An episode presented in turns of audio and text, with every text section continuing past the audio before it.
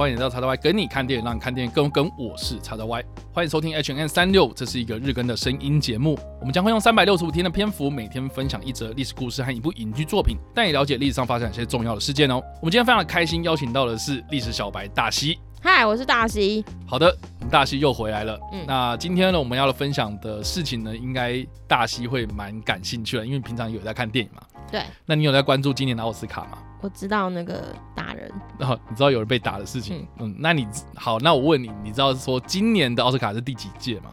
九十四。好，九十四届，至少你知道这个数字。嗯。我们今天呢是二零二二年的三月二十五号嘛，我们将时间拉回到的是一九五四年的三月二十五号，第二十六届奥斯卡金像奖颁奖典礼。第二十六届奥斯卡金像奖颁奖典礼，你看我们现在已经来到的九十四届了，所以这其实是倒回了蛮多的时间哦。对啊，当时第二十六届奥斯卡颁奖典礼呢，它是要表彰的是一九五三年优秀的电影作品。那我就另外再问大西一个问题啊，你知道现在的奥斯卡颁奖典礼都是在哪里举办的吗？不知道，现在。就是几乎都在杜比剧院，哦对，这个是一个蛮固定的地方。好，对不起，我没有关注这件事。但是当时蛮特别，就是说呢，在这一天呢，是在美国加州好莱坞的雷电华潘泰吉斯剧院以及纽约的 NBC 剧院一起举办。所以一个在东岸，一个在西岸，可以这样哦，蛮特别的嘛，对不对？那当时呢，这一届奥斯卡呢，也是第二届有所谓的电视转播，所以其实从上一届开始啊。他们就已经开始就是在异地颁奖了，然后同时连线，嗯，然后有些奖项呢，还甚至是呢，可能在 A 地他们先把这个得奖的名单先收藏好之后呢，用电报的方式，然后电报到 B 地这个地方，然后在 B 地再开奖这样子，这么有趣，对对，所以其实就是他们有这样子的节目设计啊，我觉得也是显示的就是说五零年代开始，电视的产业已经开始在升值到这些可能一般的家庭里面这样。所以当时我记得还蛮明显，就是说呢，在四零年代、五零年代之际呢，电视发明之后呢，很多人就开始在问啊，电视会不会取代电影这件事情？哦，真的哦。对对对，因为其实，在四零年代之前，就是呃二战之前啊，嗯，可能大家就是对拍电影这件事情还蛮热衷，而且还把电影这件事情当做是一个非常非常重要的娱乐活动。嗯，对。那所以呢，而电视产生了那很多人可能就在家里看电视，然后不去电影院，可能也是面临到就是所谓的电影业会不会被电视所取代的一个问题哦。那怎么跟现在？串流会不会取代电影是一样的？对，所以其实我也要提到，就是说呢，近期也蛮多人开始在问说，哎，串流会不会取代电视啊？会不会取代电影啊？甚至会不会取代大家娱乐的习惯这样子？那我自己是觉得啦，按照这样子的逻辑来看的话，你看五零年代那时候大家也在问同样的问题啊，可是电视也没有在取代电影的嘛。可是电影它会有所改变，这个是。真真确确的事情，嗯，所以我自己在看这个串流会不会取代电影院啊，会不会取代电视啊等等的这样子一个问题的时候呢，我自己会觉得电影业它势必要有所改变，但是我觉得它不会被串流所取代，嗯，我自己的态度是这样，我觉得就是改变有限吧，对啊，嗯，但不管怎么样呢，我回到第二十六届奥斯卡颁奖典礼这一届呢，最大的关注点呢。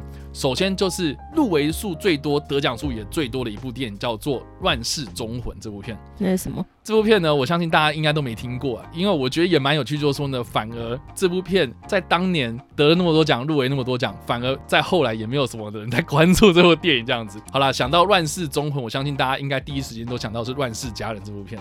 嗯，《乱世佳人》这部片呢是在一九三九年的电影，但是我们今天所提到的是在一九五四年的颁奖典礼嘛，所以是一九五三年的《乱世忠魂》，所以它其实是晚了《乱世佳人》好几年了。这样，嗯，我自己是觉得啊，可能是当时的中文翻译片名的关系吧，就是乱世什么的，然后让大家就是有点，所以以前那个时代就是很爱乱世，对吧？但是现在就是什么终极。对。啊，神鬼，嗯，绝地，所以每个年代都有一个他们流行的东西，我觉得有可能吧，嗯，但是 anyway，总之呢，《乱世忠魂》这部片呢，它的英文片名叫做 From Here to Eternity，就是从这里到永恒的意思嘛，所以跟《乱世忠魂》一点关系都没有，嗯，但是我就想说，它忠魂可能是在讲说军人的故事吧，啊，果然他的故事呢，就在描述说珍珠港事件爆发之前呢，在夏威夷这个地方的有一个美军呐，哈，一个美国的士兵，他其实在当兵之前，他是一个拳击手，嗯，只是说呢，他他因为有一次比赛的过程之中呢，打瞎了他的这个陪练的朋友，所以他就变得个性比较消沉这样。嗯，他在从军的时候呢，刚好呢他的长官就是一个拳击迷，然后知道他是拳击手之后呢，就有点鼓励他进入军中的拳击队，然后展开了他另外一个生涯这样子。那这部片我觉得蛮大一个特色就是说呢，它其实是呈现了当时的美军军营里面的一个样貌，然后再接到了我们刚刚所提到的珍珠港事件这样子。哦所以它其实是一个你知道吗，在讲一个军中的故事啊，所以它算是一个美国出品的战争剧情片吧，我觉得。听起来有点微妙，我觉得还蛮微妙啦，还蛮想看的。对，但是我觉得他可能就是也是切合到当年大家可能哎对这个故事比较有兴趣嘛，因为毕竟就是还蛮切身经历过的事情这样，所以我觉得哎蛮受欢迎，其实是蛮合理的这样子。但是就像我刚刚讲的，《乱世中文》现在大家有听过吗？有听过吗？有听过吗？大家觉得很经典吗？所以它就可能只能。流行一时，但无法成为经典。但因为我毕竟我也没看啊，我也是看人家介绍这样子，所以对我之前也没听过，所以我自己是觉得，哎，如果有机会的话，我倒是还蛮想看看到底是什么样的一部电影。还敲碗奇幻影展啊？奇幻影展吗？对。Anyway，总之呢，这部片它入围了十三项，最终获得了八项。那获得了包括最佳影片、最佳导演、最佳剧本、最佳男配、最佳女配、最佳摄影、剪辑、音效等等哦。嗯。那其中呢，我觉得蛮有趣，就是说呢，技术奖项方面呢，当时的奥斯卡颁奖典礼呢。他们的奖项其实是有分成彩色影片跟黑白影片分开颁，这么有趣？对对对，所以当时的好莱坞的电影产业呢，其实是彩色影片跟黑白影片是并存的这样子。那当然了，现在就是还是以这个彩色影片为主嘛。但是如果有人拍黑白影片的话，还是会入围。但是我们就没有再分什么彩色影片、黑白影片的这样子。对，所以我觉得这个也是我们在看过去的奖项的时候也蛮有趣的一个地方。嗯。但是不管怎么样呢，我觉得这一届的镁光灯焦点反而不是《乱世忠魂》这部片，或是那一部片的剧组，嗯，反而是获得最佳女主角，也就是得到影后的这一位奥黛丽·赫本。她当年呢演出了《罗马假期》这部片。哦，那《罗马假期》这部片，我不知道大西有没有看过，我只有看过前面，你只有看过前面一点点，对。你就是看到奥黛丽·赫本，哇，好可爱，好漂亮，这样。对，对我自己看到这部片的时候，我也是被奥黛丽·赫本整个吓到，你知道吗？她变成你的初恋了吗？就是我，我，我觉得还蛮有趣，就是说呢，我们可能现在看以前的可能女性或什么，我们就很明显就知道说，她就是那个时代的人，嗯，可能会觉得说，啊，她的造型啊，或者她整个人的打扮或什么，她就是那个年代，就没有办法带到现代。对，但是我看到奥黛丽·赫本，或者我现在查这个资料的时候呢，我就会看到很多，就是奥黛丽·赫本，她可能拿到奖项，然后很高兴那个。样子啊什么的，我觉得他超级可爱。所以就算照片是黑白的，你也会觉得是是是人们把它 P 成黑白的，真的很很可爱啊！我觉得他拿到现在的标准来看的话，我觉得他现在应该也会红哎。我觉得会。对啊，他真的超可爱的气质跟他的脸真的是。对，总之呢，我刚刚说了嘛，很多的记者、新闻媒体什么的。几乎镁光灯的焦点都是在奥黛丽·赫本身上，而且呢，你现在如果去 Google 第二十六届奥斯卡颁奖典礼，然后再打奥黛丽·赫本进去一起搜图片，你一定会搜到就是奥黛丽·赫本当时在这个颁奖典礼的会场的座位上面，然后一直狂咬她的手指。用想象了就觉得好可爱。对，就是她很紧张，然后每一个相机都在拍她这样子，然后就有一堆这些照片这样子。然后呢，或是呢，有很多的相片也是拍到，就是他获奖之后得奖感言啊，或者他在后台，然后抱着那个小金人，就是很雀跃的开心的样子，这样。嗯。那我觉得，如果我是奥莱赫本的话，我也会很开心的，因为毕竟这个是他第一次入围，然后就得奖这样子。嗯。所以这个我觉得对一个年轻演员来讲是很大的一个肯定啊。嗯。但是我觉得也蛮有趣，就是说呢，奥莱赫本其实后来也有在入围女主角奖，但是都只有入围，没有获奖。所以他只拿那一次吗？他就只拿这一次。什么？对。然后后来就是有颁，像是比如说荣誉奖项，但是我觉得那个就不算嘛。嗯。对吧？那他得到影后的头衔就是这么一次而已了。啊！但他不是。一直都很有名吗？是啊，他一直都很有名，然后卖的电影其实都很卖啊。对啊，我以为他得很多哎。对，所以其实我觉得，哎，这个也是蛮有趣的一个地方。嗯，那另外呢，既然提到《罗马假期》，就不得不提到呢，《罗马假期》的编剧哦，这个是太有名的事情了。而且我们之前多多少少提到过啦。嗯，当然，你现在如果去搜寻《罗马假期》的编剧，一定会跳出一个名字叫做道顿庄博。嗯，那我们在提道顿庄博之前呢，要先跟大家稍微有一个 background，就是呢，这个最佳剧本啊，其实我们现在看最佳剧本这个奖项其实是有分改编剧本跟原创剧本嘛。对啊。那当时呢，确实也有分成改编剧本跟原创剧本这两个奖项，但是呢，剧本奖还有另外一个就是所谓的最佳故事，但是英文呢都叫做 writing 这样。嗯。改编剧本呢，它叫做 writing，然后 screenplay 这样子。嗯。然后原创剧本它就叫 writing，然后 story and screenplay 这样子。哦。然后呢，一般人翻译叫做最佳故事呢，也叫做 writing，但是它叫做 motion picture story 这样子。哦。对，所以其实就是这三项，我可能就是还要再稍微研究一下，但是我觉得蛮有趣的啦。就是说，哎，中文翻译就是直接翻成改编或是原创，还有故事这样。嗯。总之，anyway，罗马假期它是获得了最佳故事这个奖项，所以叫做 the best writing 这样子。嗯。那当时其实获奖的是两位哦，一位叫做伊恩麦克拉伦杭特，另外一位呢叫做约翰丁顿这样子。那道顿庄博跑去哪呢？那这个呢，就不得不提到我们之前在 H N N 的另外一个集数呢，我们有提到过的麦卡锡主义哦。建议大家可以倒回去听那一集哦，那里面有讲的很非常的清楚。但是也是帮大家稍微就是回忆一下，就是说呢，麦卡锡主义基本上就是在冷战时期嘛，当时美国他们就是很害怕共产，就是苏联那边有派一些间谍，然后潜伏在我们国内这样子，就有点像是什么匪谍就在你身边那种感觉。对，那当时的美国国会呢，就有一个叫做麦卡锡的人啊，嗯，这个。议员呢，他就是很糟糕，他就是常常会在没有足够充分的证据的情况之下，然后去指控哦谁谁谁，然后你是共产党员这样。嗯，所以当时呢，美国的国会呢，他们就按照了麦卡锡的建议了，然后就去组织了一些委员会，嗯，特别去关注像是娱乐圈或是一些政要。等等的这些领域的人，然后说哦，我怀疑你是共产党员这样子，然后把他抓起来，然后把他叫到国会来，我们就举办一个听证会，然后来问你问题。那通常他们在当下问的问题呢，都是一些非常侮辱性，然后甚至是很私探隐私的一些问题，比如说你有没有参加过共产党？你在什么什么什么时候，然后去什么什么聚会？你是去干嘛？那谁会回答啊？对，所以其实这个是侵犯到很多隐私权的问题嘛。当时其实很有争议啊。可是，在那个时代氛围底下嘛，人家看到你不回答，一定会说哦，你一定心里有鬼这样子。所以呢，当时好莱坞呢就有所谓的十君子哦，嗯，这十个人呢，其中一个就是道顿庄博。这十个人怎么样呢？就是说呢，他们就是在这个听证会上面呢，拒绝回答任何的问题。嗯，就比如说啊，我就问你说你是不是共产党，我就跟你打哈哈。所以不能保持沉默吗？我拒绝回答，那你拒绝回答，或是你去顾左右而言他，或者是就是反问人家或什么的，那当然在当时的那个时代氛围底下呢，人家就会觉得说你这个人为什么不不光明磊落？如果你真的没有做，你就直接回答这样子。但是他们就是坚持说你们这样子侵犯到我隐私，所以我不回答这样。所以他们最后呢，这十个人都被判藐视国会这样。那当时的这个道顿庄博呢，他被判藐视国会之后呢，他有入狱这样，他有真的就是被关这样，然后关了大概几个月的时间呢。但是他有这样的前科之后呢，他出狱之后就找不到工作了。啊，对，所以他其实呢，他写的剧本啊什么的，片商基本上都不会要。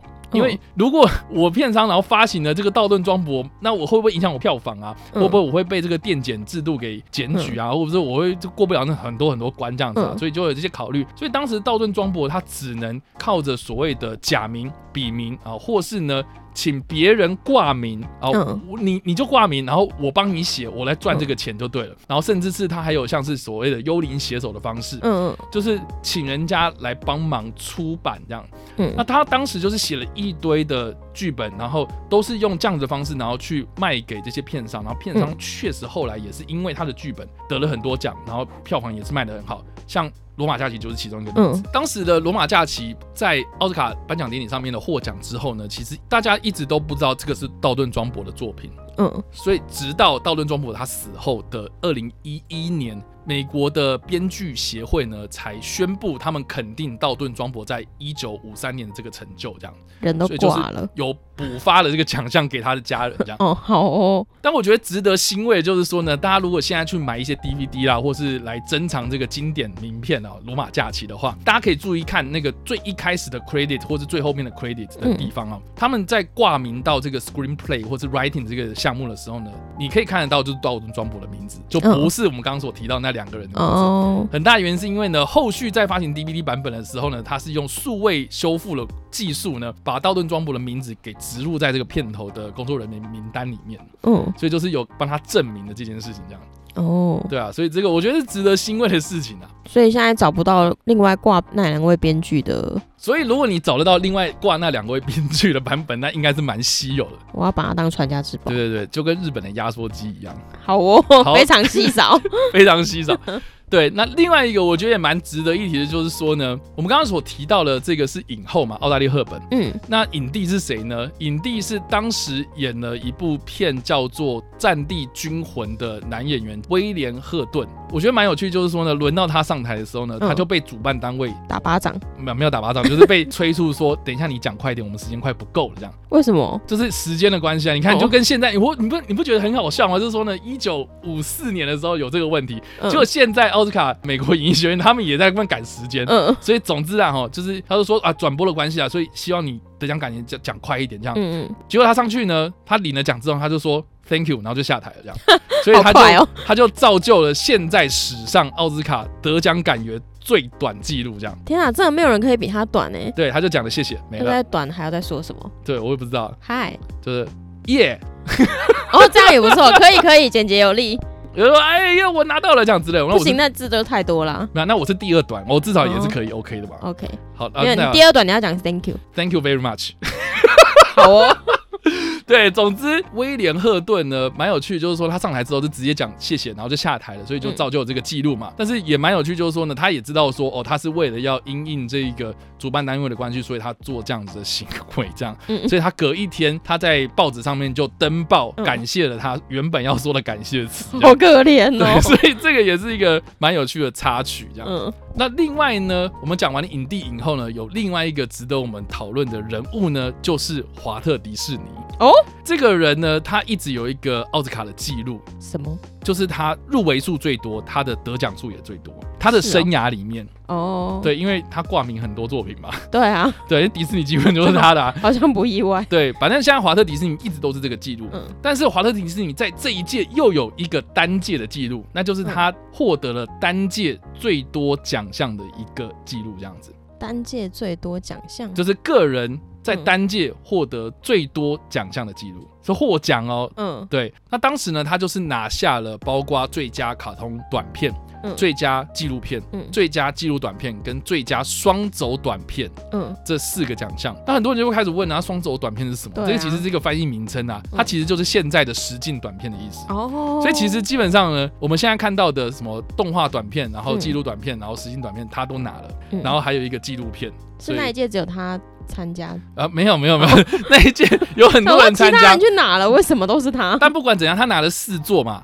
对，嗯那所以他就是创下了单次单届奥斯卡的这个获奖数，个人获奖数最高的记录，这样，哦所以这个是华特迪士尼在这一届的一个壮举，这样听起来还蛮厉害的。蛮厉害的。但他那那一届得的作品里面有什么是特别有名的吗？获得最佳卡通短片的嗯叫做《嘟嘟咻咻碰碰咚咚》，什么啊？这是什么撞声词组？它就是一个卡通短片啊。哦，好哦，对，而且哎、大家耳朵，我这边稍微要证明一下哦。很多人都说什么啊，动画不叫卡通啊，或者动画是电影啊。很多人现在不是在讲这件事情吗？Animation is cinema 这样。嗯，对，那但是当时的英文确实叫做 cartoon 哦，哦，真的哦、这个奖项叫做 short subject，然后刮胡 cartoon 这样子。哦，对，所以这个是直接叫做卡通短片，不要就是直接翻译叫做动画短片哈。嗯，对，当时就叫卡通。好的对，所以啦，以上呢就是我们这一次所介绍的历史事件第二十六届奥斯卡颁奖典礼。好、嗯不妨大家可以去搜寻一下我们刚刚所提到的这些电影作品哦。我特别推荐的是《罗马假期》啦，所以今天的电影推荐的就是《罗马假期》，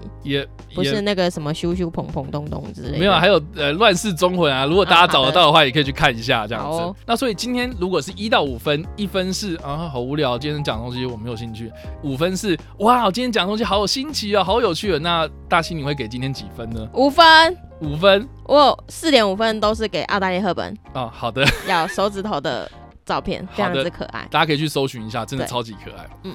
好啦，以上呢就是我们今天所介绍的历史故事，还有我们所推荐的一些电影啊。不知道大家在听完这个故事之后有什么样的想法，都欢迎在留言区留言，或在首播的时候来跟我们做互动哦。当然呢，如果喜欢这部影片或声音的话，也别忘了按赞、追踪我们脸书粉丝团、订阅我们 YouTube 频道、IG 以及各大声音平台，也别忘了在 Apple Podcast 三十八里百上留下五星好评，并且利用各大的社群平台推荐和分享我们节目，让更多人加入我们的讨论哦。以上呢就是我们今天的 H N 三六，希望你们会喜欢。我们下次再见，拜。拜。